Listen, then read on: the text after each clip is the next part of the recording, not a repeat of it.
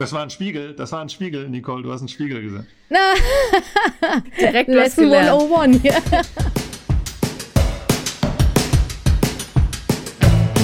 Lost in Translation, der Podcast, der für euch hinhört. Präsentiert von Tulingo.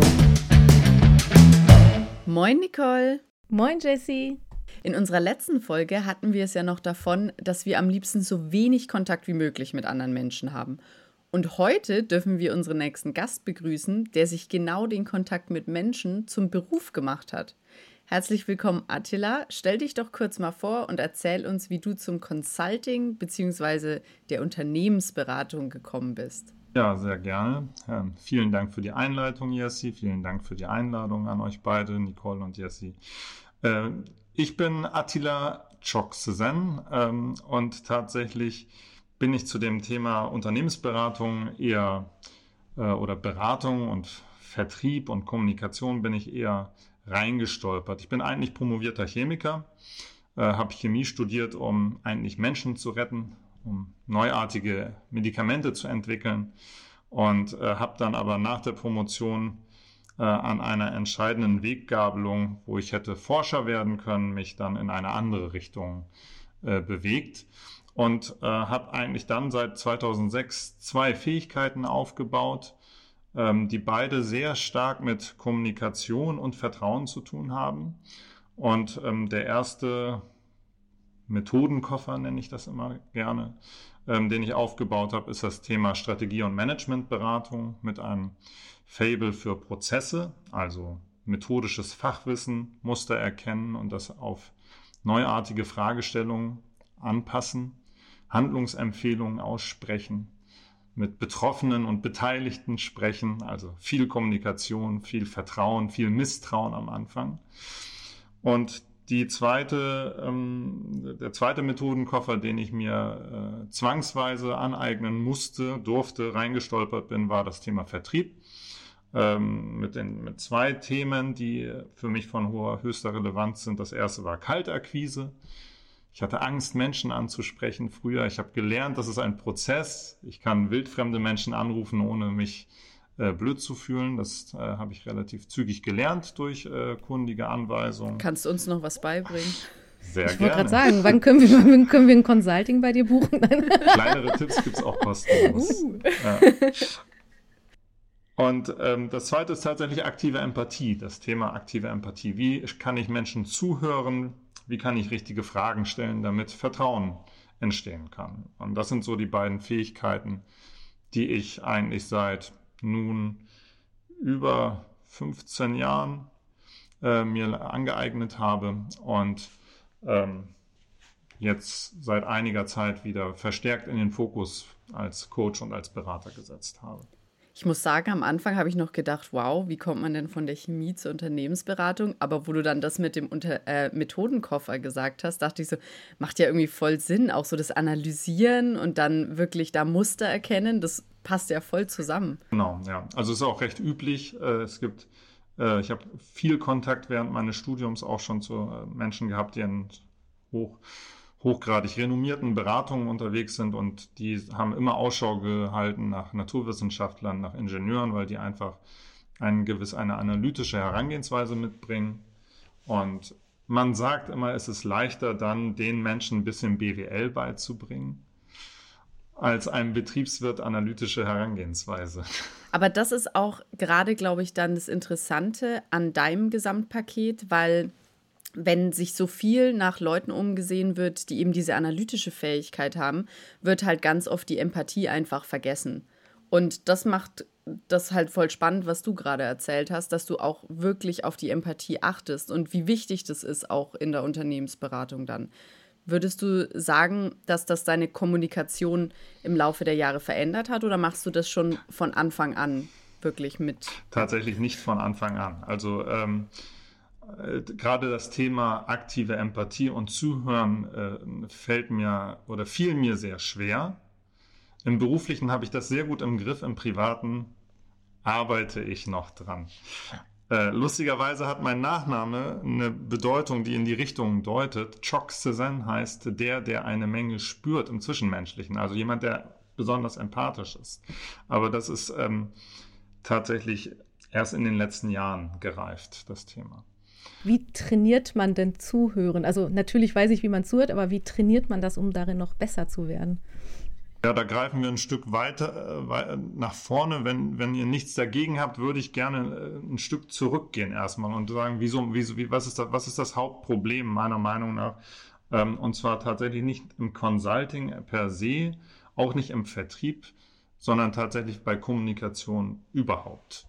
Ähm, und ähm, generelles Kommunikationsproblem ist einfach das fehlende Verständnis für die Bedürfnisse meines Gegenübers. Und im Vertrieb ist das aber besonders stark ausgeprägt, weil der Vertriebler ja verkaufen und Umsatz generieren soll. Und das ist der Zwiespalt.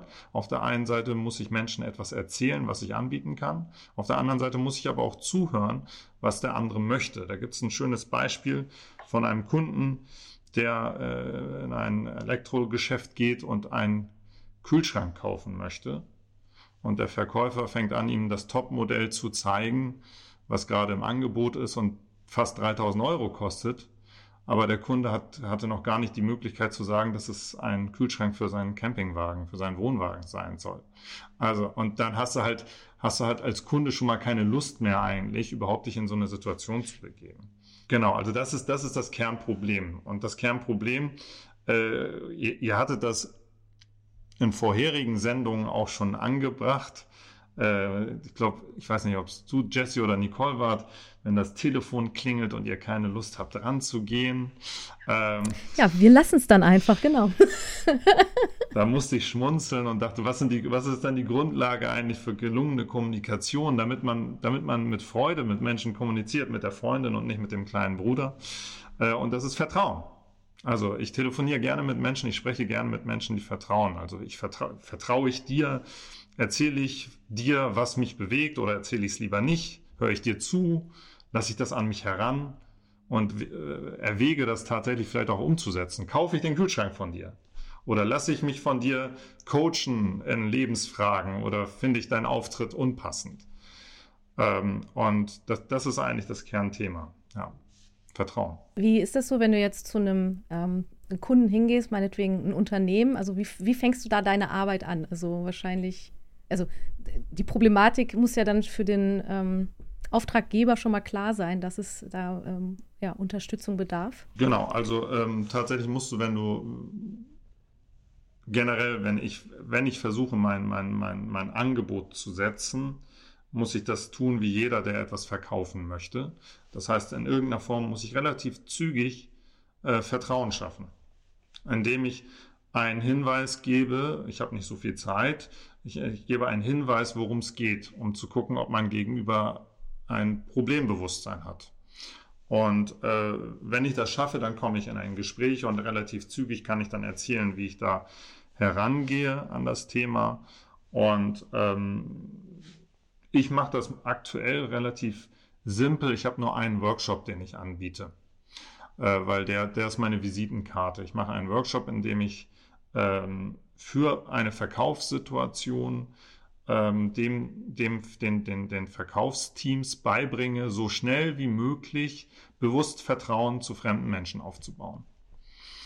Das ist die Aufgabe, genau. Das heißt, ich meinen, meinen Kunden, den Geschäftsführern und Vertriebsleitern, denen ich begegne, äh, sage ich, pass mal auf, du verlierst jeden Monat so und so viel, zigtausend, hunderte tausend von Umsatz, weil deine Mitarbeiter nicht genug zuhören zu viel sprechen, zu viel anfangen, Features irgendwie den Kunden um die Ohren zu hauen, ohne vorher richtig zuzuhören, ohne vorher Vertrauen aufzubauen. Und das kann man ändern. Man kann Vertrauen bewusst aufbauen. Das ist, das ist sozusagen die Hook, der, der Haken, mit dem ich ähm, auf Fang gehe. Und hast du da dann auch ähm, unterschiedliche Ansätze oder unterschiedliche Methoden, äh, ob es jetzt um schriftliche Kommunikation oder eben Kommunikation am Telefon oder persönlich äh, geht? Also gibt es da eine andere Art, Vertrauen aufzubauen? Äh, Im Grunde nicht. Ähm, de facto im Tun schon, weil die kommunikative Herausforderung gerade bei der asynchronen geschriebenen Kommunikation so ist, dass wir dazu neigen, zu viel auf einmal zu wollen. So wie fast immer. Ähm, aber eigentlich kann man die Grundsätze, wie Vertrauen entsteht, was Glaubwürdigkeit ausmacht und wie ich äh, das äh, in die Wege leiten kann, eins zu eins von der synchronen äh, Kommunikation in die asynchrone Kommunikation auch übertragen. Aber mein Fokus ist im Workshop auf die synchrone Kommunikation. Also bist du dafür, dass man äh, kurze E-Mails schreibt und keine Wall of Text produziert? Das wäre häufig schlauer. Ja. Aber gerade wenn es hoch hergeht oder wichtig ist, neigen wir ja dazu, das loswerden zu wollen. Ja. Also was, was mir halt begegnet ist, wie gesagt, das eine ist, dass halt die Leute einfach zu viel sprechen. Und was noch dazu kommt, ist, dass viele Menschen denken, dass Vertrauen irgendwie vom Himmel fällt und dass man das nicht äh, beeinflussen kann, was nicht stimmt. Also Vertrauen ähm, ist, ist, ist bewusst beeinflussbar und ist kontextabhängig. Also und Vertrauen und Glaubwürdigkeit fallen zurück auf Charakter und Kompetenz. Also äh, Integrität, verhalte ich mich in Deckung äh, zu meinen Werten, äh, teile ich mit, was ich vorhabe, wieso ich etwas tue und habe ich die ausreichenden Fähigkeiten. Also es, man würde jemand einem Allgemeinmediziner vertrauen, aber wenn er nicht die Fähigkeiten hat, an einem Gehirn zu operieren, dann würde man nicht zu, zu einem Allgemeinmediziner gehen und ihn sich dann, dann am, am offenen Kopf äh, operieren lassen. Das, das, das ist halt wichtig. Und ähm, auf der anderen Seite kann man tatsächlich sagen, dass man in der Dynamik eines Gesprächs zu einer relativ fremden Person ähm, relativ zügig ähm, Informationsaustausch und Beeinflussung ermöglichen kann, wenn man, wenn wir zeigen, dass wir tatsächlich richtig zuhören und verstehen.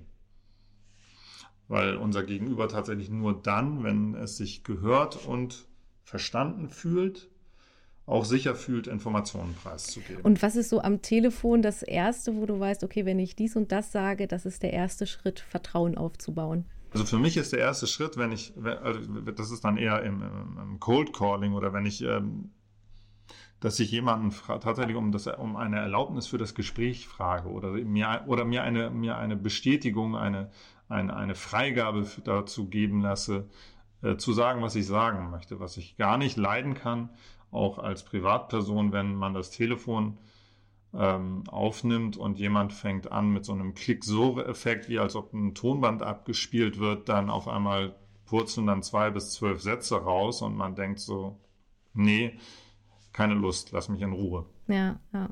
Und man versteht den anderen dann am besten noch gar nicht, was es für eine Firma ist, die da gerade anruft oder wie die Person heißt. Genau, genau. Ja, also Klarheit in der Sprache auch. Äh, und ähm, das, ist das, das ist das Erste und was aber meistens gut funktioniert. Und dann ist es wichtig, als äh, wenn ich etwas anbiete, dass ich kurz und prägnant sage, worum es geht. Zwei, maximal drei Sätze und frage, ob das von Interesse ist und dann das Gegenüber erzählen oder reagieren lasse. Und wenn man dann schon merkt, dass jemand keine Lust hat oder sagt, das ist kein Thema für mich, dann ist es ganz übel, wenn die Menschen so penetrant bleiben und sagen, versuchen sofort in die Einwandbehandlung zu springen und äh, nicht wahrnehmen, was da tatsächlich gerade atmosphärisch unterwegs ist äh, oder los ist. Ja. Würdest du dann auch sagen, dass dadurch, dass es so viele ähm, Cold Calls gibt, wo eben so penetrante Menschen an, an der anderen Seite sitzen, dass dies schwerer für alle anderen machen, die wirklich versuchen, ähm, empathisch zu, ja, zu kommunizieren und wirklich eigentlich nett zu sein, weil dann im Endeffekt fängst du ja dann von dem niedrigeren Vertrauenslevel an, weil es andere schon kaputt gemacht haben. Ja, das, das Gegenteil ist der Fall. weil Menschen oder weil so viel schlechte äh, Vertriebler unterwegs sind oder weil das denen so schwer fällt, kann man durch mit relativ wenig Kniffen herausstechen aus der Masse und eine positive und, und schöne Atmosphäre schaffen. Ähm, und zweiter Teil, ich glaube auch gar nicht, dass es so viele ähm, Telefonakquisitionen noch gibt. Die Menschen machen das nicht so gerne. Man hat Angst davor, jemanden anzurufen. Und es ist auch verpönt ein Stück weit. Verkaufen per se wird, wird als Klinkenputzen dargestellt oder ähm, es gibt halt so ein, ein gewisses Vorurteil gegenüber Menschen, die halt versuchen, einem etwas anzudrehen. Und man kann, das, das ist der Vorteil, die Chance, wenn man sich damit auseinandersetzt, etwas, kann man das halt bewusst anders machen. Aber ich denke mal, da wird sich ja B2B und B2C nochmal unterscheiden. Ne? Also ich glaube, ein Unternehmen ist es vielleicht dann noch gewöhnter, mal ein Angebot zu bekommen, für was auch immer. Ja, wahrscheinlich, wahrscheinlich schon. Ähm, auch, aber auch da sind die, die, äh, die Mechanismen eigentlich die gleichen. Also auch im B2C. Ich mache auch nur B2B. Ich habe keine, also B2C habe ich, ist nicht mein Thema. Aber ähm, ich glaube tatsächlich, dass das eins zu eins zu übertragen geht, alles. Es sind, sind ja am Ende auch nur Menschen, die an der anderen Seite sitzen. Wobei wahrscheinlich da eher noch das Problem ist, dass im B2C-Bereich ist es wahrscheinlich eher sogar noch ein bisschen nicht so legal, diese Cold Call-Geschichte, aber B2B ist ja in Ordnung. Genau, da geht's, da funktioniert es nicht so. Genau, genau. Genau. Und, und äh, ich glaube, Jessie, du fragtest ja eingangs, äh, wie man das nun übt, das Zuhören. Ähm, das, also das ist halt tatsächlich ähm, eine, eine Reise, die man machen muss. Und ja, die hat mehrere Stationen. Und die erste Station ist erstmal ein Bewusstsein dafür zu entwickeln oder zu haben. Ich war als Vertriebler früher relativ ignorant und arrogant und dachte, weil ich Menschen anrufen kann, kann ich schon alles. Und äh, ihr seid ja hier Lost in Translation. Ich hatte auch so einen Moment, der zog sich ein bisschen länger hinweg, äh, als ich dann auf einmal in einer, in einer Rolle, die ich als Vertriebsleiter hatte vor ein paar Jahren, ähm, auf einmal sehr wenig Erfolg hatte und äh, lost in, in Zuhören war. Und ähm, das heißt, man braucht erstmal einen Auslöser, eine Motivation, eine Einsicht, weil man irgendwie rede ich vielleicht zu viel. Das kann jemand sein, dem man vertraut, der einem das sagt, oder man kann einfach auf die Nase fallen. Und ähm, dann muss man Wissen irgendwo herkriegen. Da gibt es sehr viele Bücher zu, da gibt es tolle Coaches wie mich zu, die einem zeigen, pass mal auf, man kann das machen, das ist ein Prozess, du musst keine Angst davor haben.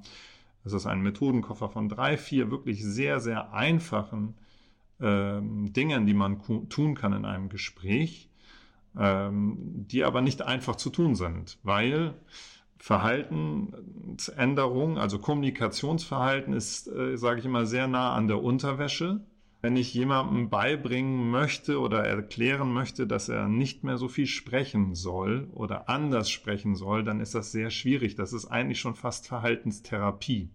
Da gibt es zum Glück sehr gute Literatur. Zum Beispiel ähm, Atomic Habits von James Clear ist ein, ein, ein Autor, den ich da gerne nutze oder dessen Frameworks ich gerne nutze, um einfach in, mit geringem Aufwand einfach in ein, in ein Üben zu kommen, am Ball zu bleiben äh, und einfach mein, mein, mein Selbstbild durch stetige Wiederholung des zu Übenden verändere. Also ich nehme mir nicht vor, dass ich der beste Zuhörer bin, sondern ich nehme mir vor, äh, oder ich muss mir vornehmen, ich bin jemand, der an seinem Kommunikationsverhalten stetig übt. Und also ich brauche einen Prozess, ich brauche eine Routine, kontextabhängig, die gut funktioniert, dass ich wirklich regelmäßig etwas Neues ausprobiere, weil es einfach so schwer fällt, anders zu sprechen oder nicht zu sprechen. nee, aber das ist ja tatsächlich in, in den meisten Bereichen so, ne? Gerade, ähm, ich weiß nicht, nehmen wir mal das Thema Abnehmen, ne? Auch da ist halt der Prozess, wenn man sich sofort sagt, irgendwie, ich muss morgen 50 Kilo abgenommen haben, geht das natürlich nicht. Aber wenn ich ne, Step by Step irgendwie im Prozess bleibe und weiß, ich tue mir was Gutes, ähm, ist das ja ein ähnlicher äh, Lernprozess, denke ich. Aber ja, auf jeden Fall sprechen. Also wenn ich jetzt nochmal so an mich denke, in der Schulzeit zum Beispiel, da äh, den Mund aufzukriegen, das war super schwierig. Also ist es auch, wären auch solch, also sind auch solche Situationen wirklich erlernbar? Also wie, wie kriegt man sich zum Beispiel dazu, weiß nicht, wenn man in der Uni sitzt oder so, wirklich den Mund aufzukriegen? Ähm, auch, also auch da fängt man an mit kleinen Schritten, die man geht und sucht sich Situationen, in denen das einem vielleicht noch nicht so schwer fällt, äh, in, einem, in einer sicheren Umgebung. Äh,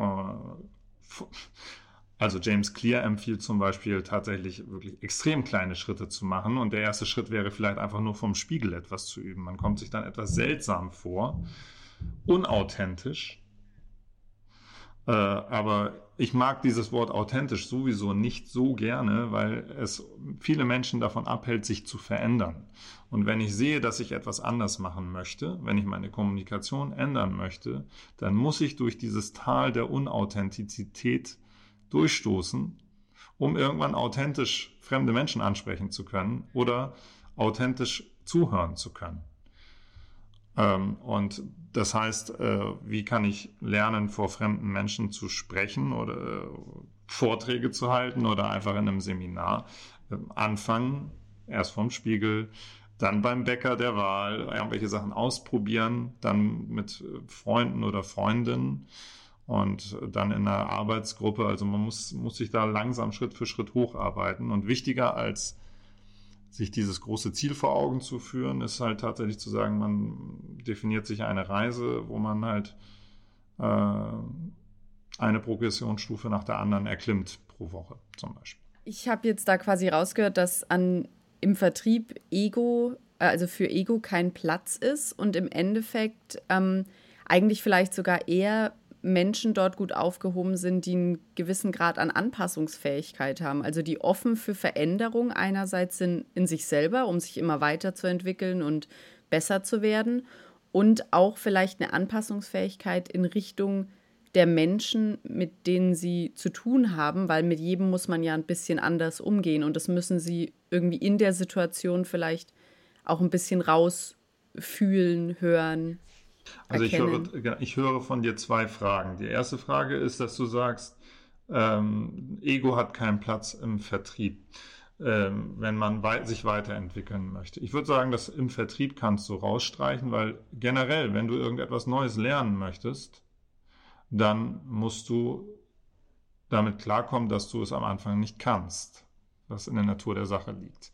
Nun gibt es aber Naturtalente. Es gibt Menschen, die können schon von Geburt an wildfremde Menschen ansprechen. Dann müssen die kein Cold Calling so detailliert lernen. Oder es gibt andere Menschen, die ich sehr bewundere, die einfach sehr gut zuhören können. Die müssen das nicht bewusst üben, um dahin zu kommen. Ähm, und der zweite Teil, den du sagtest, war, dass äh, man äh, auf sein Gegenüber angepasst ähm, bestimmte Reaktionen oder bestimmte Knöpfchen drücken muss um ein gutes, äh, gelungenes Gespräch hinzubekommen und wirklich eine schöne Atmosphäre und Vertrauen und Sicherheit zu, zu auszustrahlen. Ähm, ich kenne diese Modelle, die auch äh, die Menschen nach Farben und irgendwelchen bestimmten extrovertiert, introvertiert, Analytiker und sonst irgendwie ein, eingrenzen. Ich bin kein großer Freund von denen, äh, weil sie, wenn ich etwas an meinem Gesprächsverhalten verändern möchte, zu große Komplexität in die Trainings- oder Routinesituation einbringen.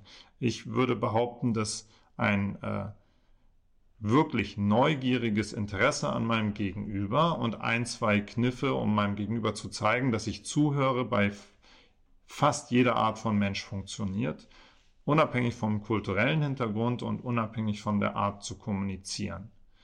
Ich hatte letztens eine Rückfrage, da hatte eine Workshop-Teilnehmerin äh, aus dem Vertrieb, ein Geschäftsführer am Telefon, hat eine Frage gestellt und danach hat er original 20 Minuten lang einen Monolog gehalten und ihr erklärt, wie die Welt funktioniert. Und äh, selbst da, äh, klar braucht man dann ein, ein, zwei Kniffe, damit das Gespräch irgendwie wieder in die richtigen Bahnen kommt. Aber selbst bei so einem Menschen kann man durch Zuhören und durch Zeigen von Verständnis und aktiver Empathie ähm, das Gespräch auf eine vertrauensvolle und produktive Ebene führen. Sehr spannend. Ich merke dabei immer, wie ich mich selbst kontrolliere. Höre ich jetzt gerade zu? Ist eigentlich ein ganz, ganz schlimmes Thema. Ich hätte mich besser vorbereiten sollen, glaube ich, und erstmal ein Buch lesen. Weil das, äh, nee, ist wirklich faszinierend tatsächlich, weil ich glaube, ich äh, gerade über den Part tatsächlich noch nie wirklich nachgedacht. Man ist eher so, also beziehungsweise mir ist es. Ich habe viele Buchempfehlungen für dich. Ja, das glaube ich, das glaube ich sofort. Ähm, ich finde, man wird so eher immer drauf getrimmt, irgendwie, du musst präsentieren können. Du musst, also dass immer alles eher Output ist, aber dieses, man diesen Input aktiv aufnehmen muss, das wird eher selten, finde ich, gelehrt oder wird zumindest weiß nicht, im Internet und so beschrieben. Genau, das stimmt. Und auch im Vertrieb und auch im Vertriebsschulungs, in der Vertriebsschulungswelt geht es erstmal häufig um Hard Skills. Und dann geht es aber tatsächlich auch um Präsenz. Und das ist die Ambivalenz des Vertrieblers oder jedes guten Kommunikators. Du musst beides können. Das funktioniert nicht, wenn du nur eins kannst. Und äh, du sagst, es ist, äh, du hast dich selbst kontrolliert höre ich jetzt richtig zu. Das ist das Schwierigste, finde ich. Die eigene Stimme, also richtig gute Verhandler und, und gute, gute Verhandler sind gute Kommunikationstalente, sind in der Lage, bewusst ihre eigene Stimmung, äh, Stimme und ihre eigene Meinung und Bewertung auszuschalten. Ja, ich kann mir bei Anne Will, Sarah Wagenknecht, zehn Minuten lang anhören und aktiv zuhören und Empathie für ihre Gedanken aufbringen. Das heißt nicht, dass ich äh, politisch mit ihr äh, gleicher Meinung bin, aber um theoretisch mit ihr oder einem Kunden oder irgendjemandem in ein gutes Gespräch zu kommen, muss ich in der Lage sein, meine Gedanken auszuschalten. Ich muss mich in sie hineinversetzen. Ich muss nicht das Gleiche denken. Ich muss dem nicht zustimmen, aber ich muss verstehen, was sie denkt, damit ich aufbauend darauf mit ihr in ein, auf Augenhöhe äh, mit meinem Gegenüber in ein Gespräch treten kann. Eine der wichtigsten Fähigkeiten, glaube ich, die wir in der heutigen Zeit oder generell aufbauen können. Und deshalb macht mir das so große Freude, gerade das als mein äh, Hauptthema zu haben. Das ist ja dann eigentlich echt was, was wirklich gerade für den Vertriebler richtig schwer ist, weil ja die ganze Zeit im Hinterkopf dieser Gedanke ist, ich möchte aber jetzt den Punkt einbringen, in dem ich verkaufe. Also das ist mein Angebot und das möchte ich jetzt einstreuen können. Aber eigentlich muss der Gedanke dann erstmal ruhen, bis der richtige Moment ist, um es wirklich einzubringen. Genau, also der, der Tenor meines Workshops ist, dass die Vertriebsorganisation bessere Kundengespräche führt und passendere Angebote platziert als Vertriebler habe ich dazu geneigt, und das ist sehr weit verbreitet, so schnell wie möglich jemandem ein Angebot von Latz zu knallen. Äh, und äh, dann hat man sich dann später gewundert, wieso in der Pipeline äh, irgendwelche Opportunitäten waren, denen man hinterher telefonieren musste und es hat nie geklappt. schöner ist es, wenn man aus dem Gespräch rausgeht und zusammen vielleicht sagt, nee, ich gebe dir ich zeige dir nicht mal meine Software oder meine Dienstleistung, weil ich, ich kann dein aktuelles Problem gar nicht lösen. Und dafür hast du dann, steckst du dann halt deine Energie lieber in Kunden, die du findest oder suchst, wo dein Problem tatsächlich, wo das Problem, was du lösen kannst, tatsächlich auch dann äh, gefunden wird. Und was häufig auch gut funktioniert, ist tatsächlich, ähm, selbst wenn ein Kunde potenzieller Kunde sein Problem schildert und das passt vermeintlich oder ein Stück weit auf meine Lösung, ist es immer noch sinnvoll, weiter nachzufragen und zu hören, weil häufig dann noch mehr Informationen kommen, die mir helfen, ein noch besseres und noch passenderes Angebot setzen zu können. Aber ja, genau das ist das Problem. Ne? Wir warten darauf. Jetzt kommt gleich der Stichpunkt. Aber und, und ich habe doch letztens noch gesehen, dass und ich war gestern auch beim Italiener und die Pizza war auch ganz lecker. Das ist so, das ist so menschlich. Wir warten auf ein Stichwort, um reingrätschen und unsere Geschichte erzählen zu können. Wir warten darauf, dass wir unseren Pitch machen können als Vertriebler.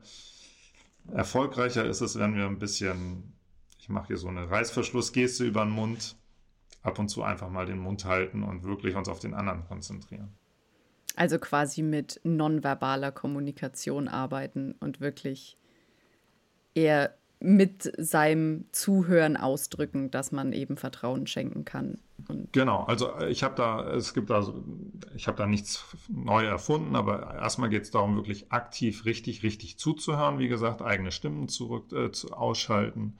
Dann geht es darum, dass ich meinem Gegenüber zeige, dass ich zuhöre. Das gibt meinem Gegenüber ein gutes Gefühl, indem ich ab und zu mal was wiederhole oder ein Ja oder ein Nicken, je nachdem, in, welcher, in welchem Kontext ich unterwegs bin. Und dann richtig gut wird's, wenn ich meinem Gegenüber auch zeige, dass ich ihn oder sie verstanden habe, indem ich eine Mini-Zusammenfassung gebe von was besonders Emotionalem am besten. Wenn der andere sagt, mich nervt das, dass meine Software dies und das nicht kann, dann kann man sagen, ah, ich merke, dir ist wichtig, dass die Software dies und das kann. Und dann merkt er, oh, der hört mir nicht nur zu, sondern der hat mich auch tatsächlich verstanden. Und äh, ja, dann gibt es noch die Kunst, halt richtig gute Fragen zu stellen, mit denen ich bewusst versuche, Informationen rauszuholen, die ich brauche, um zu entscheiden, ist es sinnvoll weiterzumachen oder nicht. Da habe ich jetzt mal eine Frage. Und zwar ist das ein bisschen eine persönlichere Sache, aber ich hatte das jetzt ganz häufig schon in der Vergangenheit ähm, bei Leuten, die mir den, die mir zeigen wollten, sie haben mir zugehört, wenn ich Bedenken geäußert habe. Und dann kam immer wieder der schöne Satz: Ich höre dich. Und ich habe mich aber überhaupt nicht gehört gefühlt, weil es war einfach, es kam wie eine Floskel raus. Ja, ist es auch. ist es. Ist es tatsächlich. Und weil, also äh, mache ich nicht, empfehle ich nicht, würde ich nicht machen. Da ist ja schon mal das Wort ich drin. Und dann denkst, fühlst du, du dich ja nicht gehört, sondern ich rede ja dann von mir, ich. Und hören ist schon mal schön, aber heißt also, nee. Äh, tatsächlich, äh, oder ich verstehe dich, nervt auch, finde ich. Ja, wenn man nicht wirklich zeigt, dass man es verstanden hat. Es ist ein bisschen so wie dieses nicht viel sprechen, sondern mir zeigen, dass du es verstanden hast. Und genau, und das Zeigen funktioniert tatsächlich sehr gut durch äh, Spiegeln, ist eine Technik, wo ich einfach, wenn du einen Satz vollendet hast, tatsächlich entweder Anfängerversion, nur die letzten ein, zwei, drei Worte wiederhole, mit echter Neugierde aber. Wenn du eine Pause machst, ähm, die letzten ein, zwei, drei Worte mit echter Neugierde hinterher von mir, Pause von mir und dann fängst du an weiter auszuführen. Und das zum einen hilft das dir beim Gesprächsfluss und zeigt dir, dass ich dir zuhöre. Oder ich pick mir ein Wort raus, was, äh, was besonders relevant war, was besonders, besonders emotional war, so wie, hat dir gar nicht zugehört? Ja. Und dann, ja, der hat mir gar nicht zugehört, hat die ganze Zeit versucht, mir diesen großen Kühlschrank zu verkaufen. Äh, und ja, da, und dann kann ich dann halt wieder zusammenfassen, ja, du bist doch aber eigentlich nur in den Laden gegangen, weil du einen kleinen Kühlschrank für deinen Wohnwagen haben wolltest. So, und das ist dann halt tatsächlich Engagement und dann, das, das ist, das sind Techniken, die man üben kann und die einfach jedem helfen, eine schöne Atmosphäre zu schaffen. Die, genau, Techniken, die man üben kann. Das war ein Spiegel, das war ein Spiegel, Nicole, du hast einen Spiegel gesehen. Na, direkt Lesson 101 hier. Sehr schön. Dankeschön. Ähm, nein, genau, die man üben kann. Ich finde halt, ähm, genau, solche, äh, glaube so im Verkauf, oder sagen wir es mal so, in einer normalen Kommunikation ist ja vielleicht die Stimmung oder ich sag mal so, die ist, ist man häufig auf einem neutralen Niveau. Also es ist weder irgendwie super, äh, super, weiß nicht, aufreibend positiv, aber wenn, was ist, wenn es aufreibend negativ ist? Also was, wie gehst du mit Menschen um, die dir starke Kritik oder wirklich ähm, ja einfach eine negative Stimmung entgegenbringen, die meinetwegen genervt sind, wenn du anrufst oder irgendwie äh, ja meinetwegen was verkaufen willst. Wie, wie kriegt man da die Kurve? Kriegt man das Ganze gelöst? Also es kommt darauf an, ich würde sagen, das ist stark abhängig davon, ist es ein Cold Call oder ist es eher ein Kontakt, der irgendwie einfach schon länger besteht und irgendwie passt es gerade nicht oder hat nicht Lust auf mich.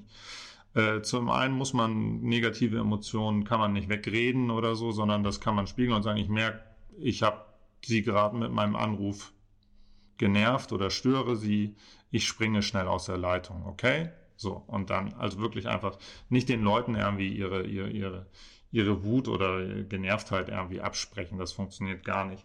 Wenn es ein Gespräch ist, ähm, das jetzt nicht mit einer vergleichsweise fremden Person ist, sondern da ist schon irgendwie eine Beziehung.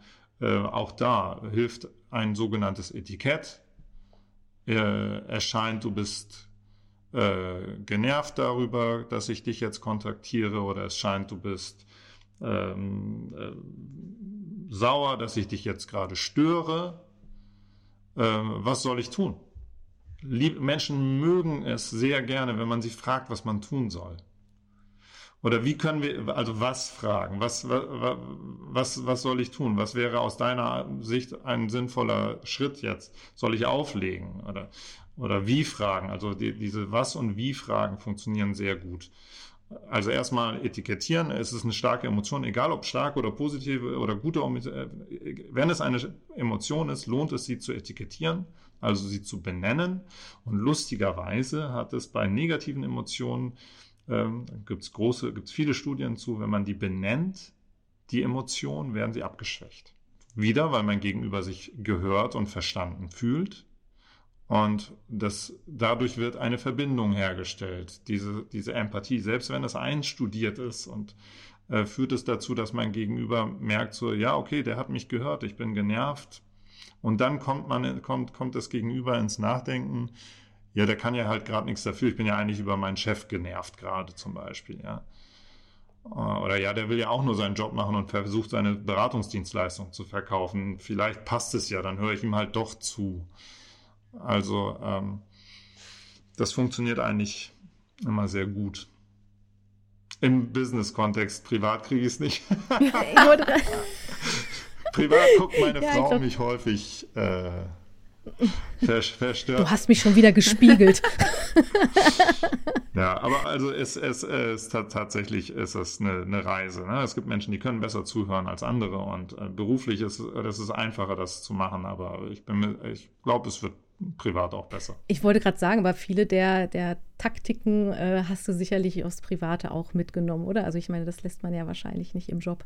Nee, tatsächlich ist es ja auch so, dass ich sehr überzeugt bin von den Techniken und sie haben ja einen Mehrwert und sie sind ja auch nicht manipulativ, sondern sie haben tatsächlich ja den Sinn und Zweck, eine ehrliche und gute Verbindung zu meinem Gegenüber aufzubauen. Und ich möchte ja, ich möchte mein Gegenüber ja verstehen und selbst wenn ich kognitiv das weiß, dass es, und, äh, dass es gut ist, zuerst mein Gegenüber zu verstehen, heißt es ja nicht, dass ich das kommunikativ drauf habe. Das muss ich halt erstmal ändern. Ich muss erstmal unauthentisch sein, weil ich merke, ich habe Defizite in einem Gespräch, in bestimmten Kommunikationsverhalten. Also muss ich es halt üben, das nutzt halt nichts. Also nehme ich mir erstmal meine Haarbürste, gehe vor den Spiegel und übe die Rede und komme mir total merkwürdig dabei vor und irgendwann ja, schaffe ich es dann. zu lang, kürzere. Eine kürzere, genau. also, okay, dann sage ich ja. mir einfach erstmal nur Guten Morgen. Ja. ja, ich muss auch sagen, ich ähm, habe irgendwie das Gefühl, wir machen zwar den Podcast eigentlich eher im B2B-Sinne und dass äh, andere Menschen was vielleicht für ihre Arbeit mitnehmen können, aber für mich ist das jetzt alles irgendwie total aufs Private eher. Ich, ich habe da jetzt viel mehr von deinen Sachen wirklich fürs Private mitgenommen und äh, muss das jetzt erstmal bei mir zu Hause anwenden. Irgendwie schon allein deswegen, weil ich kaum mit anderen Leuten im beruflichen Kontext spreche. Also ja. Das ist schön, das freut mich. Ähm, tatsächlich äh, freut mich das sehr. Also ich bin davon überzeugt, dass dieses der bewusste Vertrauensaufbau durch aktive Empathie, durch Werkzeuge, die man sich erarbeiten muss, gepaart mit einem ehrlichen Interesse, also das sind so die Motive und Absichten an meinem Gegenüber, das ist meistens vorhanden, das ehrliche Interesse. Die anderen Themen muss man halt sich beibringen noch. Äh, eine der wesentlichsten und wichtigsten Fähigkeiten ist, die wir haben. Und dann ist es egal, wofür, weil entweder äh, lernen wir das, dann können wir es überall anwenden, über kurz oder lang, oder wir machen halt so weiter, wie es ist. Aber ich habe das Gefühl, dass es schöner wäre, wenn wir alle mehr zuhören würden und äh, uns in den anderen hineinversetzen könnten und gute Fragen stellen. Das klingt auf jeden Fall gut.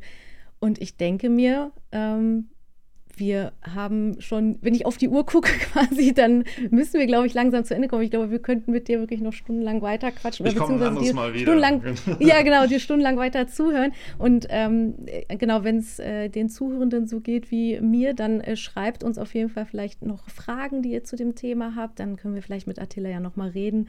Und ähm, sicherlich ja, es ist einfach wirklich super spannend und ich werde mich mit dem Thema Zuhören auf jeden Fall mehr auseinandersetzen. Das ist richtig, war ein richtig guter, also es hat mir, der hat, mir hat der Podcast heute schon geholfen. Das freut mich. Vielen Dank. Vielen Dank, dass ihr mich eingeladen habt und dass ich darüber sprechen durfte. Ich, ich würde euch, äh, würde dann noch drei Buchempfehlungen aussprechen, die wir vielleicht irgendwie verlinken können. Das eine ist zum Thema Vertrauen. Da gibt es das Buch Speed of Trust von Stephen Covey oder Stephen M.R. Covey. Der, der Sohn und der Vater haben den gleichen Namen. Ähm, dann gibt es äh, Never Split the Difference von Chris Voss. Da geht es um das Thema, wie, wie die Werkzeuge, um meinem Gegenüber zu zeigen, dass ich zuhöre. Sein ehemaliger FBI-Geiselverhandler, der die Konzepte übertragen hat, einfach auf Kommunikation. Hat mich äh, nachhaltig geprägt, dieses Buch. Und Atomic Habits von James Clear, wenn man einfach grundlegend irgendwas verändern möchte an seinem Verhalten, bei Themen, die nicht so einfach sind. Und dann freue ich mich natürlich, wenn ihr alle mein LinkedIn-Profil äh, auf Folgen oder Vernetzen klickt und auf die Glocke drückt und mir zukünftig folgt, weil ich äh, mir auch vorgenommen habe, äh, mehr von meinem Wissen äh, zu, zu teilen, was aktuell noch zu kurz kommt. Aber bald geht das richtig los. Ja, ich glaube auch, ich glaube auch, dass es richtig gut ist für alle, wenn du dein Wissen teilst, weil wir in der kurzen Zeit jetzt einfach schon so viel mitnehmen konnten. Also, ja, ich würde auch sagen, ähm, dann bleibt nicht mehr viel zu sagen, außer dass unsere ZuhörerInnen hoffentlich gut zugehört haben. Diese Folge, da war es besonders wichtig. Und dann hören wir uns in zwei Wochen wieder, wenn es das nächste Mal heißt Lost in Translation.